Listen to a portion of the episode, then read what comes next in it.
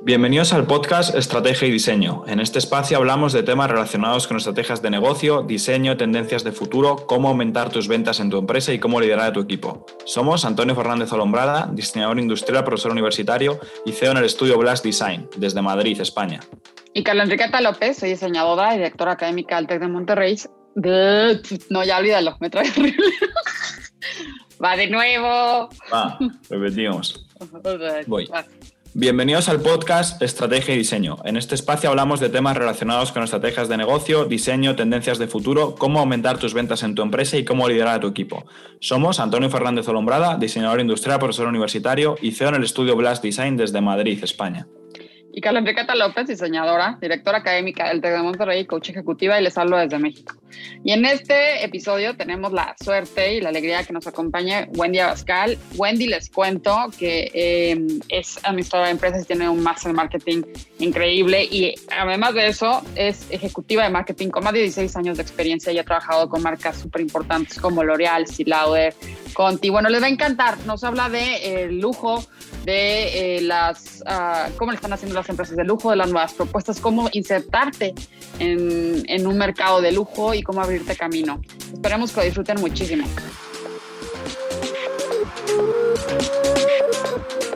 Hola a todos, es un gusto y una alegría eh, estar el día de hoy y compartir eh, estos minutos que esperemos les suben muchísimo, estoy seguros que sí, con Wendy Abascal. Déjame les cuento quién es, les va a encantar. Wendy, fíjense que es eh, administradora de empresas, ella se graduó de Libero, tiene un, máster en marketing eh, en EADA, es ejecutiva de, de, marketing con una experiencia de más de 16 años. Ya, con eso se quedan, ¿eh? Escuchar este audio.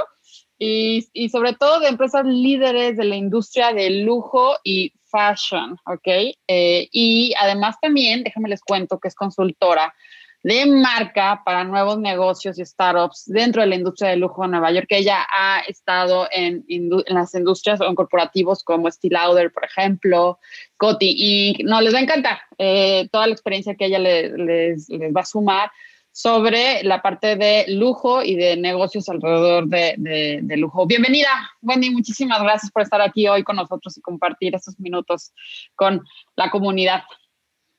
Hola Carla, Antonio, muchísimas gracias por esta gran invitación y pues eh, por este espacio de hablar de temas extremadamente Gracias a ti, gracias a ti Wendy y bienvenidos también a todos a otro capítulo más aquí en el podcast. Eh, y bueno, Wendy, por ir entrando un poquito en materia, eh, yo creo que sería interesante ¿no? que, nos, que nos contases, tú que, tú que estás trabajando muy de cerca con toda esta industria del lujo, ¿cómo lo has visto tú durante estos últimos, ya casi va a ser un año o dos años, ya no sé ni cuánto ha sido, eh, con la pandemia y hacia dónde se está moviendo el mercado? No sé si quieras ponernos un poco en contexto de qué es esto de la industria del lujo, qué es esto del sector del lujo y qué ha pasado en, en los últimos años o los años más recientes dentro del sector. Claro que sí, Antonio. Pues mira, yo de entrada te digo que para mí la industria del lujo es una de las industrias que encuentro más fascinantes, ya que han causado grandes debates a nivel internacional y sobre todo, como tú lo has dicho, ¿no? En, el último pues, año este, específicamente. Entonces, ¿qué es lo que pasa con, con esta industria del lujo? Eh, o el significado del lujo, podemos decir. Realmente el lujo este, ha cambiado o ha evolucionado su significado a través del tiempo. Podemos ver con las diferentes generaciones, este, en algún momento podemos ver pues la generación este, de los boomers, este, la generación X, que pues para ellos el lujo era una cuestión como pues más frívola, digamos más alejada, más de, de jet set, una cuestión más así. Ahora después nos vamos como a la parte más de la generación de los millennials, la generación Y, y aquí podemos ver que para esta generación el lujo se convierte en una situación más de experiencias únicas, algo muchísimo más aspiracional, personalizado, eh, sobre todo, como les comentaba, la parte de experiencias. Y entonces, si nos vamos a la parte, ¿qué pasa en la sociedad después de, de esta, de esta crisis ocasionada por la pandemia de COVID-19? Entonces aquí estamos viendo que de pronto el lujo cambia completamente este significado. ¿Qué es lo que pasa? Que las necesidades de motivación están cambiando. Entonces es cuando nos encontramos con, les puedo decir, una pirámide de Maslow, completamente invertida. La industria del lujo, las marcas de lujo, siempre han eh, jugado en la parte más alta de la pirámide. Eh, digamos, en esta parte que es la self-actualization o la actualización. esta es la parte donde siempre, siempre han jugado.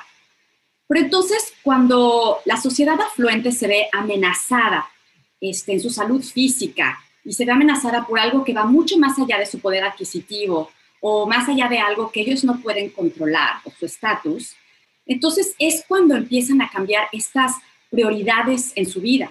Y la parte, digamos, de eh, la parte de necesidades eh, sociológicas, psicológicas, en la parte más baja, es lo que se vuelve realmente una prioridad para esta sociedad afluente. Entonces, o hay que recordar que el mercado de lujo eh, se ve influenciado por psicología del consumidor afluente. Entonces, pues si este está completamente estable y se siente motivado para seguir comprando, lo va a hacer. Pero cuando se siente amenazado, pues realmente no lo va a seguir haciendo. Entonces, empiezan aquí a surgir una serie de, de cambios en nuestra cultura, en los comportamientos de esta sociedad, ¿no? Y en realidad en la de todos. Y vemos, como les comentaba, si la parte del bienestar es la que ocupa ya una, una, mayor importancia. Entonces, vemos totalmente que el nuevo lujo del bienestar es uno de los mercados que es uno de los grandes ganadores en esta, después de esta pandemia, después de este COVID-19. Y estoy hablando, sí, en la parte de, de, lujo, pero también en todas, en todos los negocios que, que, uno tenga que ver. Entonces, yo les puedo decir que el nuevo lujo va a ser la parte del bienestar. Solo para que tengamos una, idea.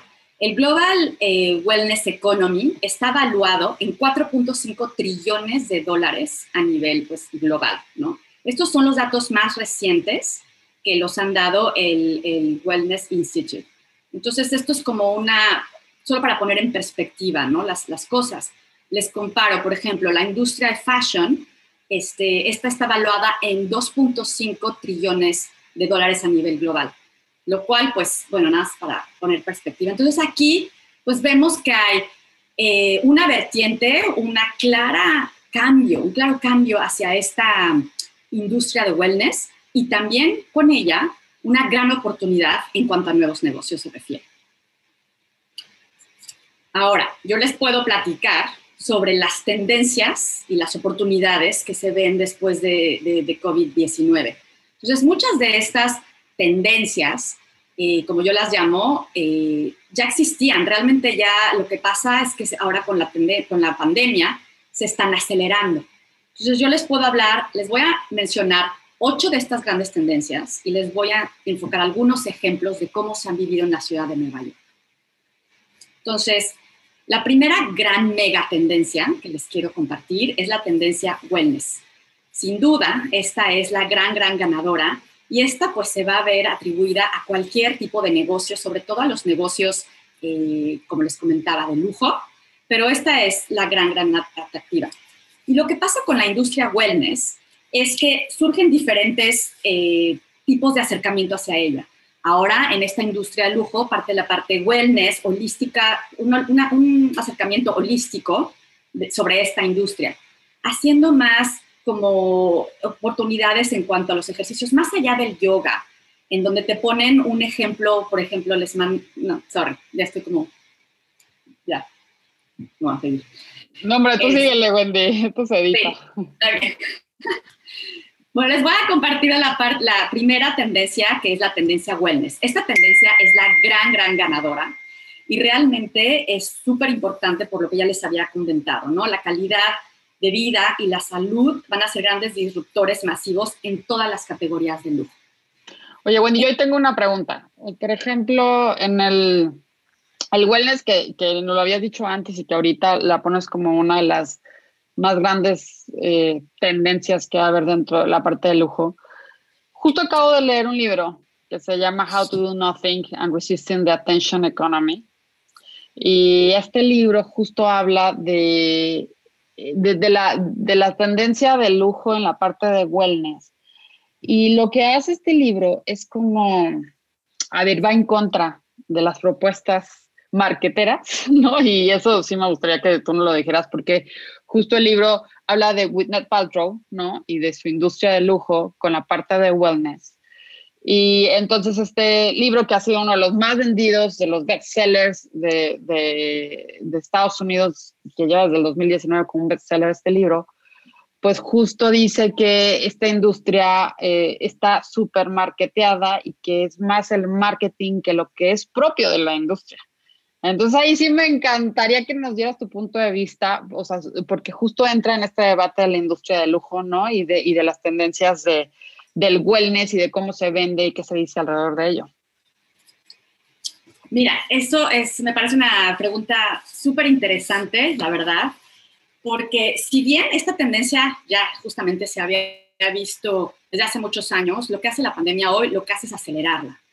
Entonces, yo te voy a decir mi, punto de vista personal respecto a esta pandemia y qué es lo que está sucediendo y sobre esta wellness, eh, específicamente tendencia. Entonces, yo considero que sí hay un cambio cultural muy grande.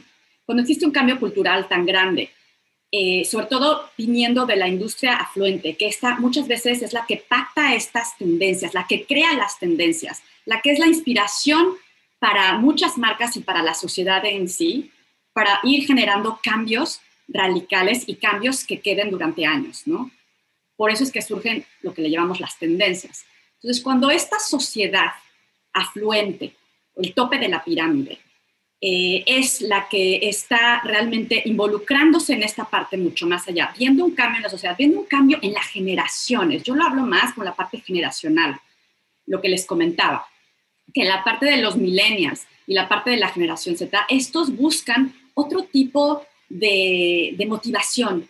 Para ellos, la parte que los va a inspirar en comprar una marca u otra va a ser la parte que les hable a ellos en una cuestión más humana, en una cuestión más cercana, más personalizada. Y es aquí donde realmente sí hay este cambio. Por ejemplo, ustedes recordarán, eh, o tal vez no, pero hace, no sé, cuando yo era muy chica, estaba muy de moda la parte de, de, fumar, era como in, ¿no? Estabas como in, ay, vamos a fumar, incluso habían este, eh, anuncios en las revistas, anuncios en la televisión.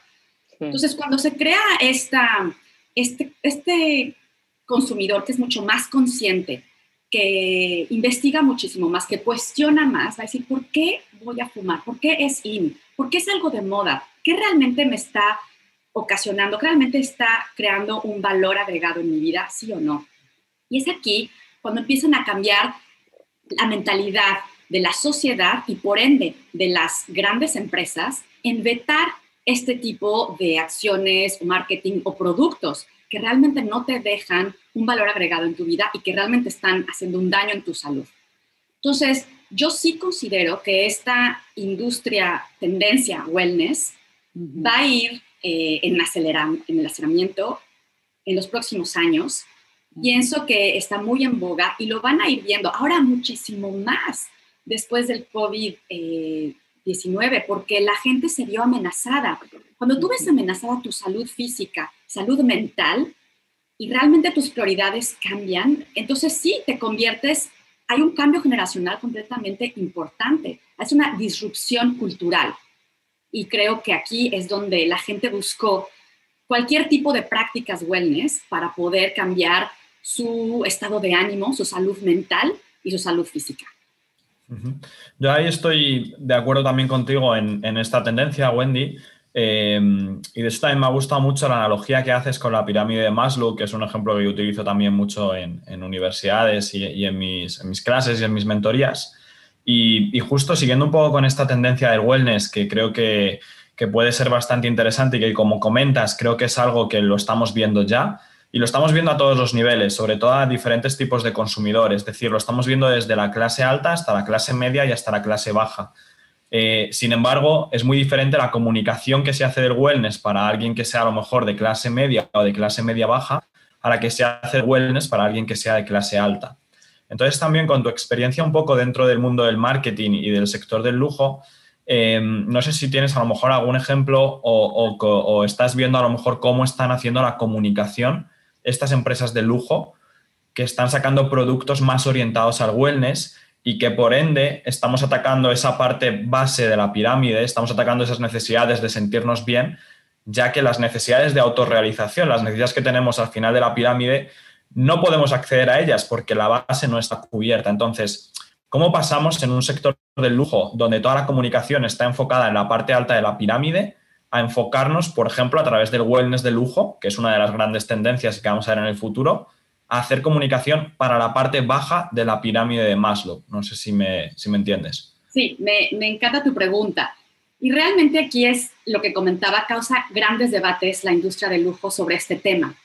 ¿Por qué? Porque al final del día, como sabemos, eh, cuando uno habla de lujo y cuando uno quiere hacer una inversión en esta parte de lujo, realmente es porque tu, la comunidad afluente, una vez más, se encuentra en un estado eh, físico y emocional, digamos, estable, en el cual está dispuesto a tener este tipo de prioridades en su vida que cambian de poderse ir a eh, comprar otro par de zapatos, otro abrigo, este tipo de bienes, y realmente hace una transformación en buscar actividades que lo hagan estar muchísimo más cercano con su comunidad, cercano con sus familias, tomar aire fresco, ejercitarse.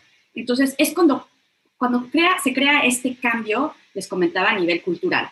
Entonces, de pronto, la industria del lujo se ve en un gran problema la gente deja de comprar en esta industria de lujo y por eso ha sido una de las que más ha sufrido, digámoslo así, en este momento de pandemia. A nivel eh, económico ha sufrido en un aproximadamente entre un 25 y un 45%. Ha sido la caída a nivel ventas de esta, de esta industria de lujo y la cual los expertos dicen que va a tardar eh, un par de años en poder recuperar los niveles que tenía en el 2019. Entonces, ¿qué es lo que pasa? Que las industrias, las marcas de lujo, empiezan a cuestionarse y empiezan a decir, bueno, ¿qué es lo que tengo que hacer? ¿Cómo puedo cambiar esto? El consumidor afluente, y realmente, como tú dices, todos los consumidores, hoy en día están súper exigentes y están, están preguntándole a estas empresas de lujo, ¿qué me vas a dar? ¿Cuál es realmente tu valor agregado? ¿Cómo vas a mejorar mi vida en este momento en el que me encuentro, en una crisis, en medio de una pandemia? ¿qué es lo que me vas a dar? La gente no va a comprar una marca de lujo solamente porque está el logo de esta marca. Digamos, no te voy a comprar solamente porque tienes el logo Gucci o el logo de Fendi o el logo de Chanel. No, yo realmente como consumidor necesito que tú me digas, Chanel, Gucci, Fendi, qué es lo que me vas a dar a mí como consumidor en este momento. Y es ahí donde surge este clic que las marcas de lujo tienen que realmente volver a ver su brand purpose y volver a decir, bueno, ¿cuál es el, verdadero DNA? ¿Qué es lo que en un inicio me hizo tan famoso y tuve tantos consumidores que fueron fieles a mí durante tantos años? Ojo, sabemos que las marcas de lujo han vivido guerras mundiales, han estado ahí por muchos años y seguirán. Todas aquellas que realmente han sabido adaptarse a lo que el consumidor le está pidiendo, a los cambios culturales. Entonces, Hoy yo les podría decir que lo que una marca de lujo realmente tendría que hacer, además de volver a ver cuál es su DNA, replantearse su, su brand purpose, tienen que ver esta parte de impacto social, tienen que ver esta parte más humana, tienen que ver que realmente con sus acciones como marca de lujo, no solamente crear un producto por crear un producto que es muy, muy caro, Obviamente la calidad y la parte artesanal siempre van a existir porque es parte de lo que es el lujo. Esto no va a cambiar. Estos son conceptos, calidad, artesanal, eh, todo esto seguirá por, por muchos años. Realmente lo que hay que ver es que este nuevo lujo sea, como les comento, algo que es más sustentable, algo que no lastime al medio ambiente, algo que no lastime a las sociedades. Eh, cuando yo hablo también de impacto social, me refiero a que estas empresas de lujo tienen que realmente estar detrás de algún, eh, escoger algún, no movimiento social, pero estar de alguna causa social. También esto es clave para el futuro y para las marcas de lujo que quieran ser exitosas. Es muy conocido, hay muchas marcas de lujo que están tras varios movimientos, ¿no? Como por ejemplo, les puedo hablar, ¿no? Tiffany, que ha sido siempre un gran apoyo para los minority groups, te pueden decir, para los LGTB o para otro tipo de grupos. Este, ahorita también muchísimo con el Black Lives Matters, muchas marcas de fashion también se dieron a la tarea de sustentar y respaldar eh, a diferentes movimientos, ¿no? Que obviamente eh, nos lleve a la parte de inclusión y diversidad. Entonces, todo esto son las marcas que tienen que hablar y decir, oye, espera, yo tengo un valor que siempre lo he tenido y que hoy en día lo tengo que sacar. Y les voy a poner un ejemplo que me gusta mucho. Esta marca es la marca de fashion de Chloe. La marca de Chloe ha estado durante muchísimos años en el mercado. Y lo que la marca Chloe ha sido bien interesante, hace muy poco acaban de eh, anunciar en el WWD una de las, eh, uno de los cambios radicales que van a crear dentro de su parte de su cultura y la parte de su eh, business model, se puede decir así. Número uno, están cambiando a, su, a la directora creativa, que ahora es Gabriela Hertz. Gabriela Hertz es una diseñadora americana, la cual ha sido una gran precursora y defensora este, sobre el fashion and sustainability. Ella también habla mucho de la transparencia en el fashion y, sobre cómo ayudar a las comunidades que están detrás del fashion, el mundo del fashion. Entonces, esto es uno de los cambios que está haciendo la marca Chloe. Además, hablan de crear un PNL que va a ser mucho más eco-friendly, digamos así, enfocado más a la parte sustentable, cómo reducir la parte de eh, carbon footprint, que esto es súper importante para estas marcas, la parte de sustentabilidad, que es, digamos, la segunda gran, gran, gran mega tendencia dentro de todo esto que estamos viendo en el mercado del lujo después del COVID. Y entonces, este tipo de, de situaciones, que además está haciendo alianzas con la UNICEF para poder crear fondos educacionales para las niñas, cuando te hablan de decir, bueno, Chloe siempre habló de Chloe Girls, ha sido de las cosas que ha mantenido y ha sido algo que vamos a ver estos cambios bien interesantes. Otro de los ejemplos que les quiero platicar sobre empresas de lujo, qué es lo que han hecho en este momento de pandemia. Por ejemplo, la marca, la marca de Estée Lauder, esta me voy a la parte de beauty, wellness, de, beauty y de lujo. Esta marca lo que hizo durante la pandemia, en un momento eh, cierran la parte de sus producciones normales para poder empezar a crear, producir eh, gel sanitizer, estos eh, geles antisépticos entonces, si bien tenían un entendimiento que su consumidor tal vez en ese momento no podían comprar productos de Estée pero sí lo que iba a hacer Estée era regalarles a todas aquellas comunidades que lo necesitaban eh, un gel sanitizer en esos momentos, porque es lo que su consumidor necesitaba. Entonces, esto te habla de acciones que toman las marcas de lujo y que esto al final del día va a crear una lealtad porque está comprobado, leí en un artículo en, Forbes que decía, alguno de, que decía que el 84% de los consumidores en Estados Unidos decían que iban a, a, ver su lealtad hacia ciertas marcas en base a cómo actuaban en el momento de, durante la pandemia. Es decir, qué acciones hacían estas marcas, qué movimientos estaban apoyando, qué productos lanzaban, cuál era su narrativa. Eso es otra de las cosas, que las marcas de lujo tienen que cambiar esta narrativa. Entonces, en base a esto, es que los consumidores van a decidir si siguen con eso. Entonces, imagínense qué alto porcentaje, estamos hablando de un 84%, para definir si van a seguir con estas marcas o no. Entonces, un momento de pandemia, tal vez la gente no pueda comprar un producto de lujo, pero jamás van a olvidar cómo esta marca de lujo los hizo sentir durante este momento de, crisis, lo cual le crea una lealtad para comprar en un futuro. Justo, ese punto es, además es súper interesante, Wendy, porque creas ya esa conexión un poco más emocional con, la marca, que de hecho nosotros igual en diseño lo trabajamos un montón cuando hablamos de toda la parte de diseño emocional y de cómo crear productos que, enamoren al consumidor, va justo de, de, esa parte, ¿no? Al final de crear relaciones. Y creo que has tocado un par de puntos muy interesantes que tengo por aquí apuntados. Eh, me ha gustado mucho cuando hablabas eh, la parte de, que las marcas tienen que reencontrarse con su propósito, con, su primera pregunta, ¿no? El por qué ha nacido esa marca. Y justo yo esta mañana me estaba escuchando un audiolibro que es el de El juego infinito de Simon Sinek, no sé si lo conocéis.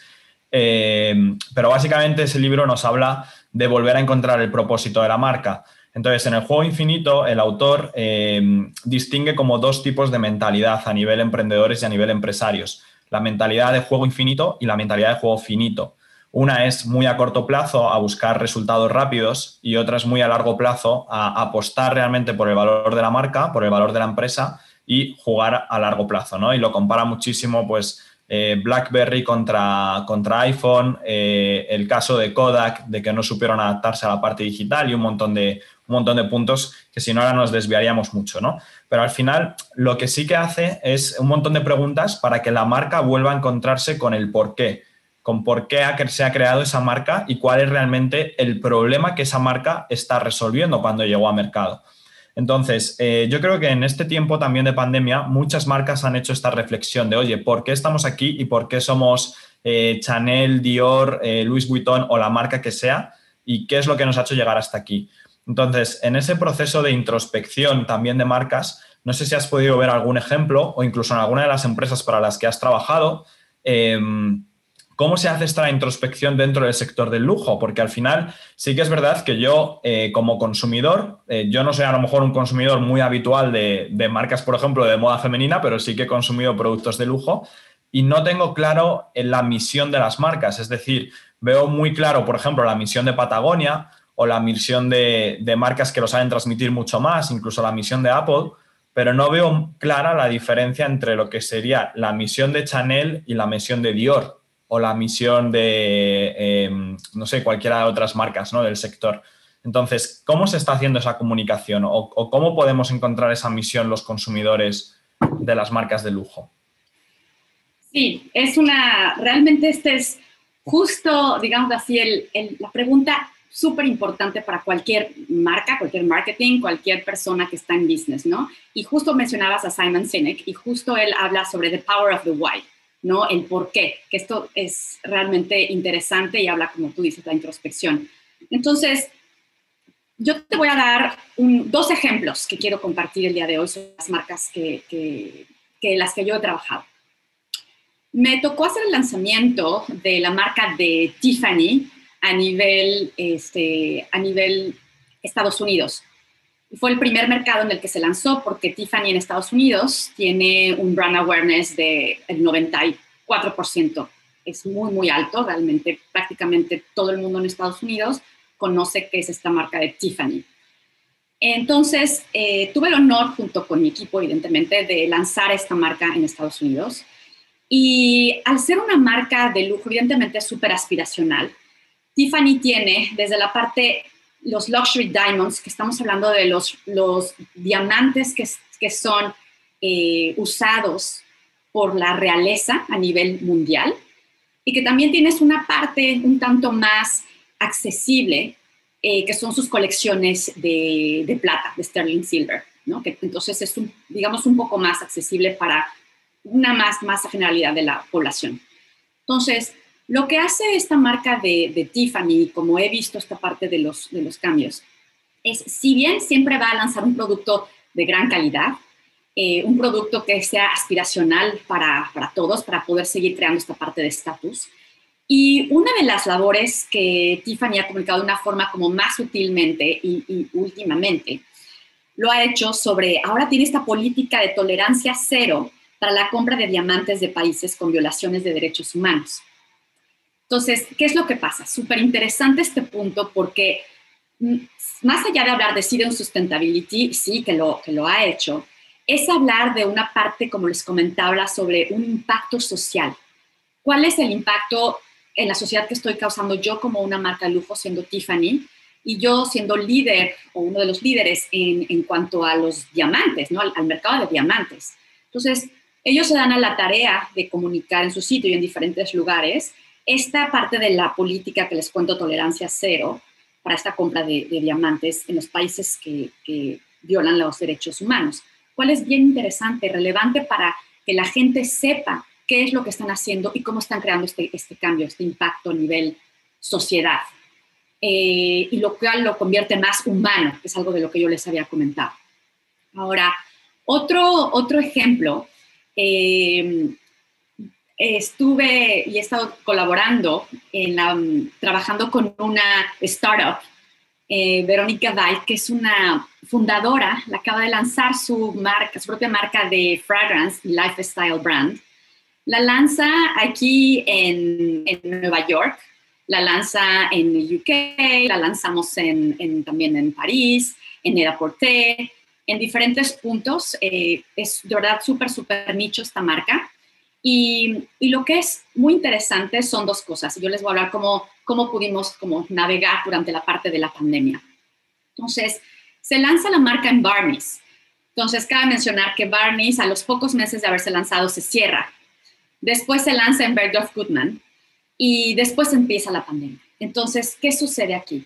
La gente empieza a, pues, ya, ya está todo este lockdown, entonces hay esta parte de, de la cuestión física. Entonces, muchas de las marcas de, lujo han tenido esta situación de decir, bueno, ¿qué voy a hacer y cómo me voy a meter a la parte digital? Que ha sido una de las grandes barreras de estas marcas de lujo, porque dicen, yo soy marca de lujo, entonces para mí mi experiencia tiene que ser multisensorial, mi consumidor me tiene que ver, oler, sentir, etcétera, ¿no? Entonces, cuando tienes esta parte que no puedes tocar, no puedes oler y tienes que verte una parte digital. Entonces, es cuando estas marcas necesitan acelerarse, irse por la parte digital y decir, ok, ¿cómo voy a crear experiencias únicas en mi consumidor a nivel eh, digital? Que es otra de las grandes tendencias que estamos viendo en el mercado de lujo. Si bien podemos decir, ay, pero digital, esto es como obvio, o sea, realmente, claro, no es, absolutamente no es nuevo, pero hay que entender que para muchas marcas de lujo sí lo es. Hay muchas que no están ahí y todavía les falta cómo poder dominar este mercado del social media. Entonces, lo que hacemos con esta marca de Verónica Bay es que por mediante la parte de eh, mediante la parte de digital se vuelve como decir, bueno, vamos a hacer este programa de sampling en el cual podamos darnos a conocer y podamos llegar a nuestro consumidor. Además, que la marca tiene diferentes valores como humanismo, hedonismo, que de un inicio siempre estuvieron ahí, y lo cual eh, ahora, después de esta pandemia, se vuelven a lanzar y se vuelven a, a comunicar, pero de una forma muchísimo más importante, muchísimo más puntual, ya que cuando se lanza o en ese momento, tal vez no eran los puntos más relevantes que queríamos comunicar al consumidor, pero al pasar la pandemia sí se vuelven los puntos más relevantes. Entonces, dos cosas aquí. Una vez más, volvemos al tema de, ir a la introspección, ver cuál es el DNA de la marca. Como les comentaba, uno de los grandes valores es el hedonismo, es esta parte de humanismo, que siempre estuvieron ahí, cómo se comunican y la parte de digitalización. Entonces, el mundo de adaptarse a la parte digital, siendo una marca tan, tan aspiracional, tan de nicho, cómo poder llegar a este consumidor eh, con una forma, digamos, completamente distinta. Les tengo otro ejemplo en el cual este, es súper interesante como la industria de la Feria de los Relojes en, Suiza, la cual fue cancelada en abril del 2020. Esta, como ustedes saben, es una gran, gran, gran eh, feria a nivel internacional, súper reconocida, y de la, de la, industria del lujo, ¿no? Los relojes de lujo. Entonces, ¿qué es lo que hicieron? Tuvieron que cambiar todo, todo, todo su, feria a un sistema, a una plataforma digital, en los cuales pues se encontró con obviamente una diversidad de elementos súper interesantes para que los consumidores pudieran decir, ok, me están haciendo una experiencia súper interesante, muy aspiracional a una forma digital. Oye, me parece increíble todo esto que dices, eh, Wendy. Creo que digo, retomando desde los puntos de los que se hablaba sobre la parte de la misión eh, y los valores de una marca, hasta tener que, eh, pues, revisar todo ello, ¿no? Y, y revaluarlo en estos momentos eh, con consumidores, con nuevos consumidores, con nuevos tiempos, con una pandemia atravesada, con nuevas experiencias. O sea, creo que son muchísimos ejes y, me encantan los ejemplos que nos acabas de dar. Y, quisiera ah, meterme en el ejemplo que acabas de dar donde tú colaboraste con una startup, porque creo que eso es fundamental.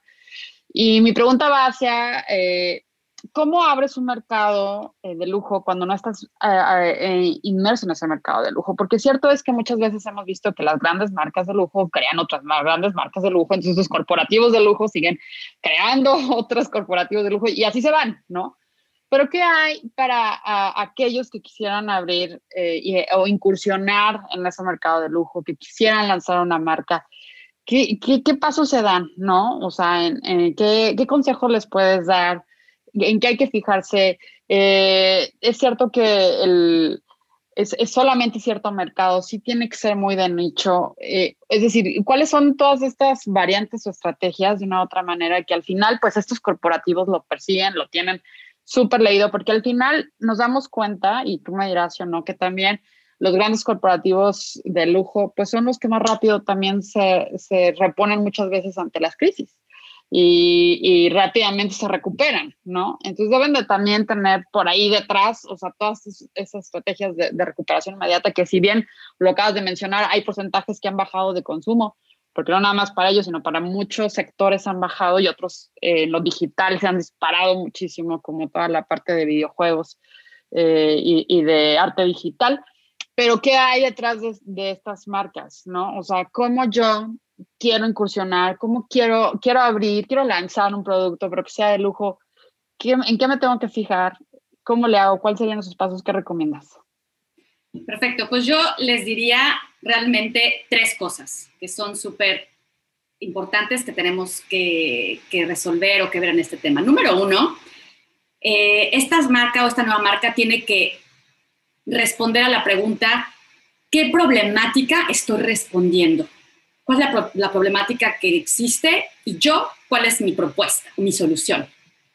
Número dos, cuál es mi real valor agregado. ¿Cómo voy a mejorar la vida de mis consumidores? Eh, ¿Qué realmente les estoy dando en cuanto a herramientas, en cuanto a producto, en cuál es algo diferente que no existe ahí, cómo los estoy ayudando, mi consumidor? Y número tres, ¿cuál es mi verdadero impacto social? Eh, qué es lo que voy a ver más allá, cuál es el bien común al que yo me voy a enfocar más allá de mi propia marca. ¿Cómo voy a mejorar a la sociedad eh, en general con mi marca, con mi nueva marca? Entonces, estas son las tres, digamos, preguntas que tendríamos que resolver al tratar de lanzar eh, un nuevo producto o una nueva marca en cuestión de, de lujo. Y en todas estas preguntas, siempre pensar, ¿cómo voy a hacerla digital? ¿Cómo voy a hacer una experiencia digital completamente elevada, completamente diferente y única, aspiracional para mi consumidor? Genial, Wendy. Justo esas, esas preguntas que comentabas y sobre todo también esta última, porque es un punto que yo lo he estado viendo en diferentes empresas y en diferentes sectores en los que he podido trabajar eh, me acuerdo, por ejemplo, cuando salieron las páginas web, que salió el concepto de mobile first, que era diseñar primero para el móvil, cuando ya nos metíamos mucho más a comprar por el móvil que, por, por lo que es el, desktop, ¿no? el ordenador. Y ahora hablas de, esa parte digital first, que tenemos un montón de empresas que se crean primero en digital y luego, si van bien, ya llegarán a físico o no. Entonces, se está cambiando mucho las reglas del juego totalmente. Y yo te quería preguntar, Wendy, eh, también por cerrar un poco todos estos, todos estos puntos eh, y por ir llegando ya a la última parte del episodio, ¿cómo ves tú el sector del lujo a nivel de oportunidades? Es decir, eh, ¿crees que hay espacio para nuevos players? ¿Crees que las grandes marcas han abarcado ya demasiado y que es muy complejo entrar? ¿Son muy altas las barreras de entrada? ¿Cómo lo ves tú también con tu experiencia de, de estos últimos meses lanzando una nueva empresa? Yo creo que eh, obviamente hay un mundo de posibilidades. Yo creo que si una marca o tiene realmente contestadas estas tres preguntas que les conté, sobre todo la parte de digitalización y todo esto, tiene muy claras y son realmente auténticas, por supuesto que hay una oportunidad de, de, creer, crecer y que por supuesto que hay una gran oportunidad de estar aquí en un mercado de lujo. Donde yo veo las grandes oportunidades en la parte de lujo son, como les comentaba, en la industria wellness. Esta sin duda, más allá de industria wellness en general, pero la industria del luxury wellness es el gran futuro, ya lo está haciendo hoy, pero va a crecer en los próximos cinco años. Van a ver cómo se va a seguir desarrollando. Yo les dije ahorita la cifra.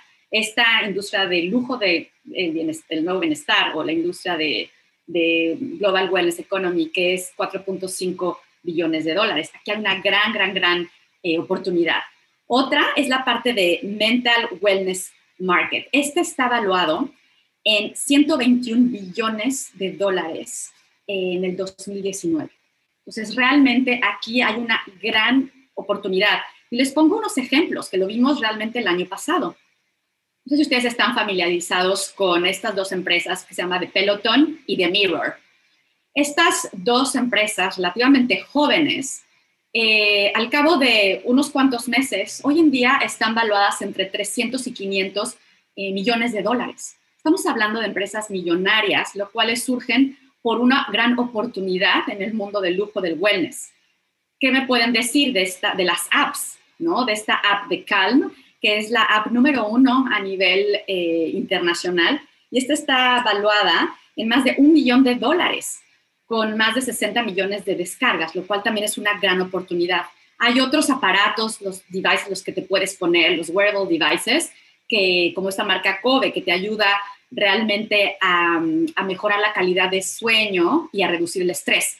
Entonces, realmente aquí yo veo como una gran, gran, gran oportunidad en este sector, en wellness. Otras oportunidades que también estoy viendo es en esta parte de Home Hub. Es otra de las tendencias que la tocamos brevemente, pero Home Hub es una de las grandes tendencias que surgen por necesidad, ¿no? que son aceleradas durante la pandemia. Entonces, ¿qué es lo que pasa? Pues que de pronto nuestra casa se convierte en nuestra, en la escuelita, en la, en la oficina, en el gimnasio, en, ¿no? en todo esto y además el lugar en el que tienes que descansar y recargar energías. Entonces, lo que sucedió fue que muchas de las personas se dieron a la tarea de eh, reestructurar, remodelar sus casas para pues, poderse adaptar al nuevo hoy o a la nueva, a la nueva vida que se tiene que tiene que ser con habitaciones multifuncionales, que tiene que ser con muebles que son multiusos, como les comentaba, multifuncionales, que además estén hechos de eh, materiales sustentables, porque justamente es parte de lo que viene. Y sobre todo, bien interesante la parte de color. Como sabemos, el color y los estados de ánimo van completamente de la mano. Entonces, muchas de las personas se dieron también a la tarea de tan solo pintar sus casas con los colores, pues digamos los colores neutros, los colores blancos, de pronto sí un, un, tantito un pop de, digamos, de azul, de verde, que son los que te incitan a la naturaleza. Entonces, esta parte de la tendencia es bien eh, eh, súper interesante. Y, y, con todo esto del home hub, también lo que se busca y grandes ganadores es la parte de transformar las energías y purificar el aire.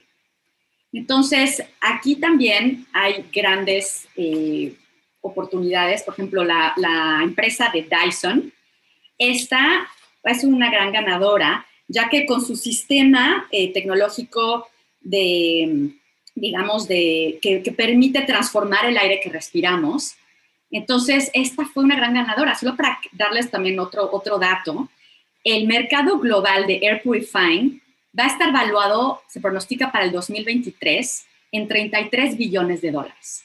Entonces, aquí realmente también va a haber otra gran oportunidad. Estuve leyendo un artículo recientemente en el New York Times que hablaban sobre unos arquitectos y diseñadores en Italia, los cuales están diseñando un prototipo, digamos, es una caja, la cual con rayos infrarrojos va a poder pues, matar cualquier tipo de, de virus, microorganismo que tú tengas de la calle. Entonces, esta caja prototipo está, estará situada a la entrada de tu casa, en donde tú cuando llegas de la calle pasas por, esto, por esta caja y con los rayos infrarrojos básicamente ya estás como purificado de todo esto. Entonces, hoy en día es un prototipo, pero realmente eh, no me va a extrañar ver grandes avances tecnológicos en cuanto a diseños, en cuanto a arquitectura, en cuanto a esto que le llamamos las green state, uh, green housing, que todo lo que tenga que ver con, este, con sustentabilidad, pero más allá de eso, ahora a prueba de pandemias, que para la gente les da gran seguridad. Entonces, sí, veo grandes oportunidades en este segmento, sí. Me encanta, estoy fascinada, Wendy, escuchándote. Me podría pasar aquí dos horas, porque de verdad creo que también, y, y, finalmente, pues el mercado de lujo es el que pone tendencia, querámoslo o no querámoslo. Y que eh, esos eh, corporativos de lujo son imitados y han sido imitados eh, por cientos de años y que finalmente los consumidores terminamos consumiendo algo, ¿no? Una, probadita, a veces el pastel completo, a veces no, pero a veces hay mucha imitación de, de, lo que estos eh, marcas de lujo hacen. Y digo, imitación en el sentido de que se trata de una otra manera de copiar la experiencia que ellos están gestionando y que finalmente ponen eh, eh, la tendencia y ponen las ideas y ponen la vanguardia, ¿no? Justo como decías de pelotón, yo estoy impresionada con lo que lograron y, y, con lo que sucedió a tu alrededor y más, o sea, les comí, vino la pandemia y fue como si hubieran creado la, la marca para la pandemia, cuando ahora no, ya estaban antes, ¿no? Pero justo eh, se convergen todos estos ejes que tú acabas de decir, ¿no? La tendencia del wellness, una pandemia atravesada, las nuevas generaciones, los nuevos estilos de consumo. Pues finalmente creo que como tú bien dices, hay que ser grandes observadores. Y, y, contestar las preguntas que tocas de decir no son fáciles. Pareciera ser como, ay, claro que sí, ahorita la contesto súper rápido y ya está, y ahorita armo mi marquita de lujo y claro que no es, es sentarte de verdad, hacer una conciencia sobre eh, agregar valor, sobre qué hay alrededor de ti, sobre cuáles son esas comunidades, si estás haciendo una diferenciación, si no la estás haciendo. Yo también he visto de, de un momento a otro marcas eh, de uh, lociones, ¿no? Eh, o toda la parte de aromaterapia que de un de repente se han ido para arriba, ¿no? O sea, marcas argentinas, por ejemplo, ¿no? O sea, que ¡pum! O sea, se fueron para arriba marcas eh, californianas o incluso algunas francesas que son casas nuevas en toda la, el área de perfumería y que están ganando terreno eh, tremendo, ¿no? Que podría decir, ay, no, pero pues eso ya existe, eso ya está, ya están las grandes casas. Pues no, eh, han sabido justo analizar al usuario, las necesidades, lo que quiere, la nueva generación, etcétera, ¿no? Entonces, bueno, pues esto que nos acabas de contar me fascina y les, les animo a todos que se pongan a responder esas preguntas, no solamente porque yo las escuché y no solamente es para mercado de lujo, es para cualquier marca. Y cualquier marca que, que se crea tiene que contestarse esas, esas preguntas, que, que su, justo están alineadas con lo que nos decía Antonio con el libro de Simón Sinek y con muchos otros libros eh, que nos están ah, eh, gritando así de que, oigan, es que tienen que crearla a partir de aquí porque si no su marca, pues ya no va a funcionar, ¿no? Entonces, más para un mercado de, lujo. Wendy, y para cerrar el, el, capítulo, nos encantaría que nos dijeras qué estás leyendo o qué recomiendas.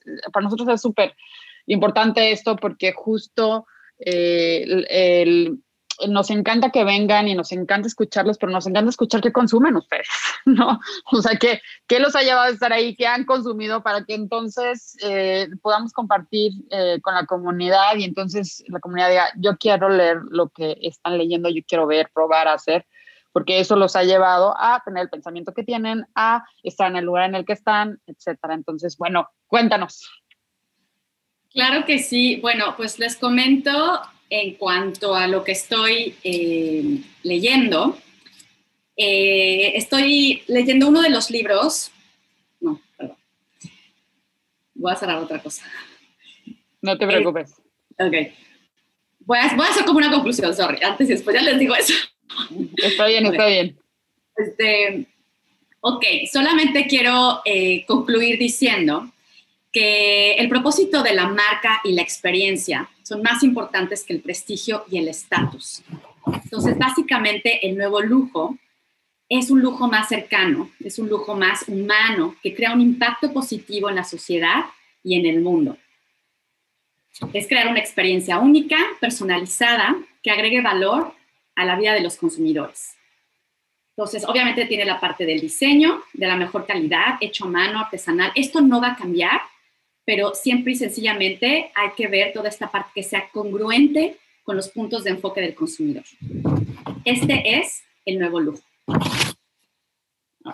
Ahora, en cuanto, a, lo que, en cuanto a las recomendaciones, un libro que realmente me encantó y que se los recomiendo de verdad se llama Vibrate Higher Daily, que es de Lala Delia.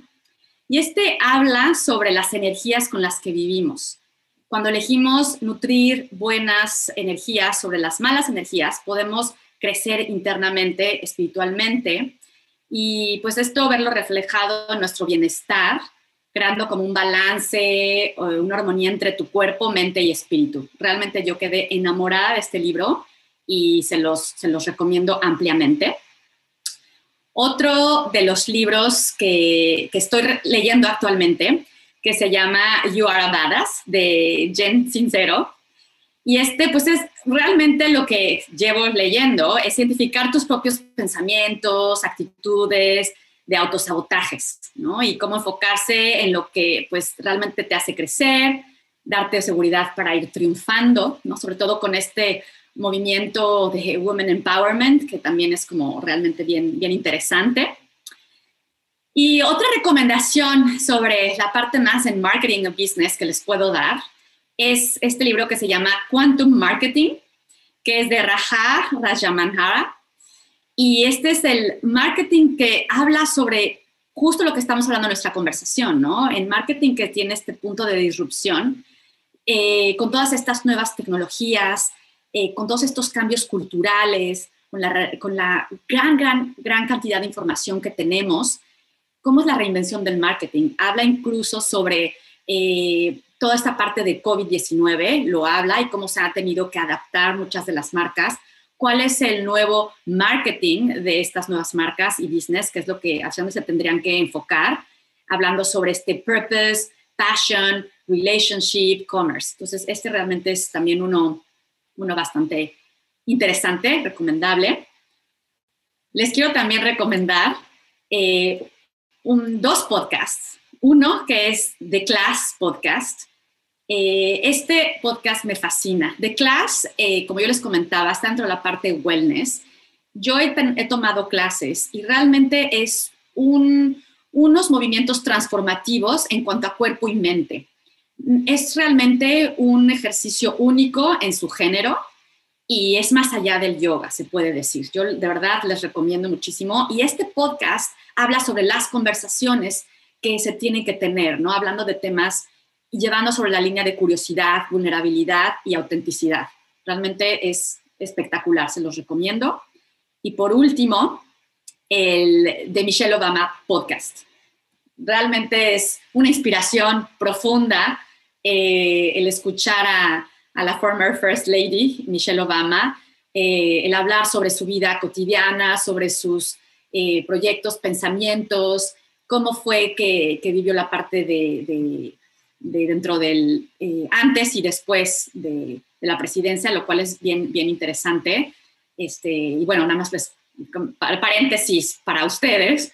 Este, justo en la mañana tuve la oportunidad de participar en una, en una conferencia o plática, conversación con ella en un grupo muy selecto, muy privado, este, respecto, y ella hablaba sobre el mentoring, el mentorship, el, el leadership, todo esto que es súper interesante, cómo hablar de la inclusión, de la eh, diversidad en las empresas, del nuevo mundo en el que estamos. Entonces, es una inspiración esta mujer, escucharla hablar.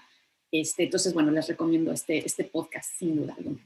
Genial, Wendy. Pues nos apuntamos también todas esas recomendaciones y también para los que nos estéis escuchando, que sepáis que las compartimos siempre tanto en Instagram como en LinkedIn, que ahí podéis ver todos esos libros y esos dos podcasts que, Wendy justo nos, nos había compartido. Y yo también, un poco por, ir cerrando el episodio, me quedo con un concepto clave que me ha gustado también mucho, Wendy, de, de esta conversación que hemos tenido, que es esa parte como de volver a lo básico, de entender realmente de dónde venimos. Y me quedo con la parte de reinventar la pirámide de Maslow para ese sector del lujo y encontrar en todos ellos, en todos esos escalones, oportunidades eh, para nuevos negocios y nuevos proyectos. Conozco muchos de los ejemplos que, justo comentabas, porque nosotros, de hecho, estamos ahora mismo muy metidos en varios proyectos de diseño de productos físicos, que es nuestro expertise para la parte de lujo y para la parte de, deporte. Y justo Pelotón es, uno de los que tenemos muy cerca Así que eh, nada, mil gracias también Wendy por tu tiempo y por todas esas referencias. Y ya para ir cerrando el podcast, yo te quería preguntar dónde te pueden contactar, dónde te pueden escribir, cómo pueden a lo mejor saber un poco más sobre ti, si se han quedado con alguna pregunta o alguna incógnita. Claro que sí, encantada. Me, me súper encantará estar en contacto con, con la audiencia. Eh, mis redes sociales, yo soy muchísimo más eh, sido a Instagram. Entonces, mi Instagram es eh, wen.abascal o también por email me pueden contactar en wabascalg.gmail.com. Súper, muchísimas gracias, Wendy. Ha sido un placer eh, escucharte y aprender de ti. Creo que tanto Antonio como yo hoy nos hemos llevado conceptos nuevos y seguramente eh, la comunidad también se los está llevando. Me pareció interesantísima la plática. También los, las recomendaciones, ya me he leído ahí un par, pero me las estoy anotando las otras, que siempre termino leyendo los libros que están recomendados. Y bueno, gracias, muchas gracias por tu tiempo, por sumar, por el espacio y sobre todo por bajarnos y aterrizarnos los conceptos y darles eh, conceptos claves a, a nuestros escuchas. Te agradecemos un montón. Muchas gracias. Muchísimas gracias a los dos y los felicito por este podcast que de verdad es súper relevante, único y, me encanta. Bravo, felicidades. Gracias. Gracias a ti, Wendy.